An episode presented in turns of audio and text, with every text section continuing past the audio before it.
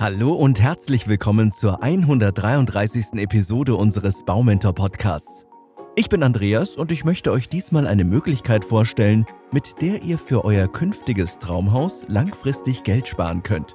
Die Rede ist von sogenannten ETFs, die sich in den vergangenen Jahren vom Geheimtipp zum Anlegerliebling gemausert haben.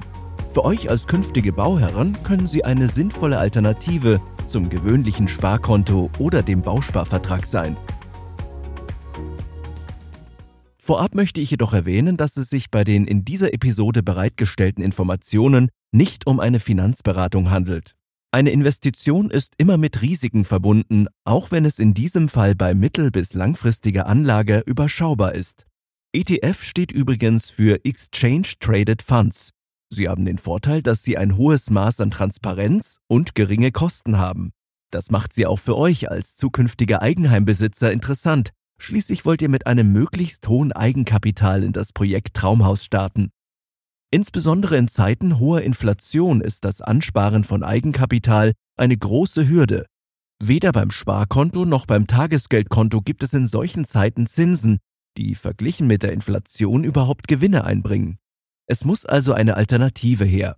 Eine gute Möglichkeit stellen vor allem unsichere, aber renditeträchtige Anlageformen wie Geldanlagen in Aktien, Fonds und Anleihen dar. Einen interessanten Mittelweg bieten eben solche ETFs. ETFs sind eine Art Investmentfonds, die an der Börse gehandelt werden, ähnlich wie Aktien. Ihr könnt ETFs kaufen und verkaufen, ohne selbst direkt an der Börse zu agieren. Das übernimmt die Organisation für euch, die den ETF herausgibt. Um in ETFs zu investieren, braucht ihr nur ein einfaches und kostengünstiges Wertpapierdepot, das ihr online abschließen könnt. Die meisten ETFs sind sogenannte Indexfonds, die passiv verwaltet werden. Das heißt, sie versuchen die Performance von bekannten Börsenindizes wie dem DAX in Deutschland oder dem weltweiten MSCI World Index nachzuahmen. ETFs gibt es in zwei Hauptvarianten, physisch und synthetisch. Physische ETFs investieren direkt in die Aktien, die in einem bestimmten Börsenindex aufgeführt sind. Das Ziel ist es, den Index so genau wie möglich nachzubilden. Zum Beispiel bildet ein physischer ETF, der den deutschen DAX-Index nachbildet, alle Aktien der 30 Unternehmen ab, die im DAX sind. Synthetische ETFs funktionieren ein bisschen anders.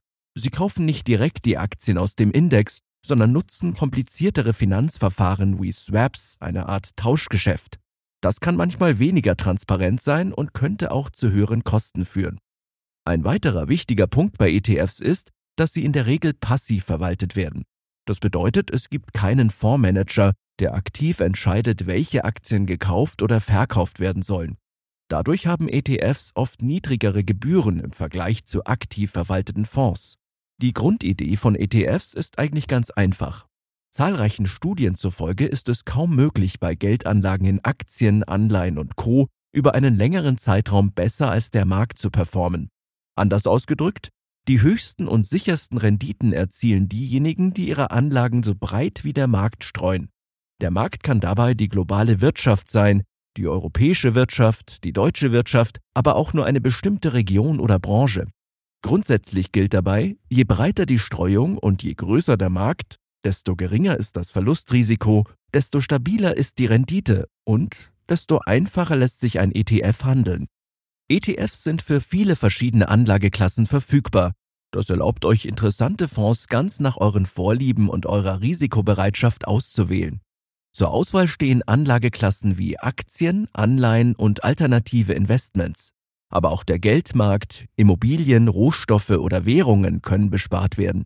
Neben den bekannten Indizes, die einen gesamten Markt abbilden, könnt ihr auch Indizes auswählen, die in bestimmten Branchen, Regionen oder gemäß bestimmten Auswahlkriterien investieren. Beispiele hierfür sind Technologie, Gesundheitswesen, Finanzen, Energie, Nachhaltigkeit, Rohstoffe.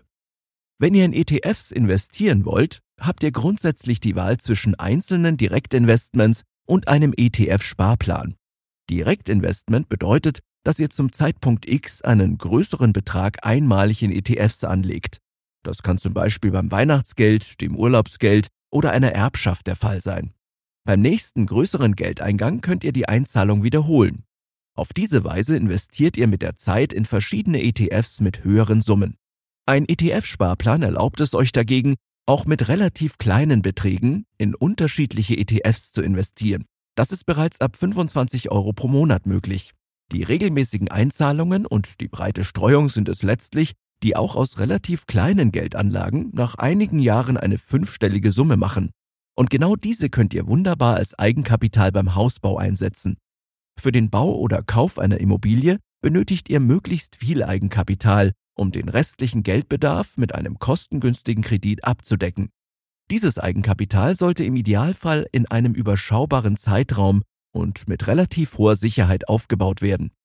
ETFs sind dafür eine gute Option. Sie eignen sich aufgrund ihrer Neigung zur Volatilität zwar nicht für kurzfristige Geldanlagen, aber sehr gut für mittel- und langfristige Investments. Der Grund dafür ist, dass sie bei längeren Engagements selbst extreme Auf- und Abwärtsbewegungen des Marktes ausgleichen. Sie bieten ein hohes Maß an Diversifikation, also an Vielfalt. Sie sind also risikoärmer als beispielsweise Einzelaktien. Gleichzeitig erhaltet ihr als ETF-Anleger bei bestimmten Anlageklassen Dividenden und Zinseinnahmen, die ihr direkt wieder investieren könnt, um euren Kapitalstock zu erhöhen. ETFs sind relativ gut verständliche und transparente Finanzprodukte. Sie sparen euch sowohl Zeit als auch Geld, einfach weil ihr auf einen Schlag in viele verschiedene Werte investiert. Dabei fallen lediglich geringe Handelsgebühren an, der Ausgabeaufschlag entfällt vollständig und ein Depot ist im besten Fall kostenfrei zu haben. Auch beim Thema Sicherheit punkten ETFs. Sie gelten nicht als Derivate, sondern als Sondervermögen, das bei einer Emittentenpleite vor dem Zugriff von Gläubigern geschützt ist. Zudem sind sie hochliquide, da sie sich an jedem Börsentag handeln, also auch kurzfristig verkaufen und umschichten lassen. Das klingt alles schön und gut, aber sicherlich wollt ihr auch wissen, was mit dem Investieren in ETFs schiefgehen kann, oder? Obwohl ETFs als relativ sicher gelten, ist das Verlustrisiko tatsächlich recht gering, aber so sicher wie Spareinlagen sind sie nicht. Die Höhe des Verlustrisikos könnt ihr durch die Auswahl eurer Indexfonds jedoch selbst bestimmen. Beachten solltet ihr dabei, dass riskantere Anlagen in der Regel mit höheren Renditen verbunden sind. Bei längeren Anlagehorizonten von zehn Jahren und mehr relativiert sich euer Verlustrisiko, die höhere Rendite bleibt. Einplanen solltet ihr, dass ETFs zwar eine günstige Kostenstruktur haben, aber dauerhaft zum Glück relativ geringe Kosten produzieren. Wichtig ist dabei die TER. Die Total Expense Rate ist die Gesamtkostenquote, die angibt, wie hoch die regelmäßig anfallenden Kosten ausfallen. Darüber hinaus können euch aber auch Zusatzkosten in Rechnung gestellt werden, etwa Kosten für Umschichtungen im ETF oder Swap-Gebühren. Achtet daher genau auf die Depotbedingungen.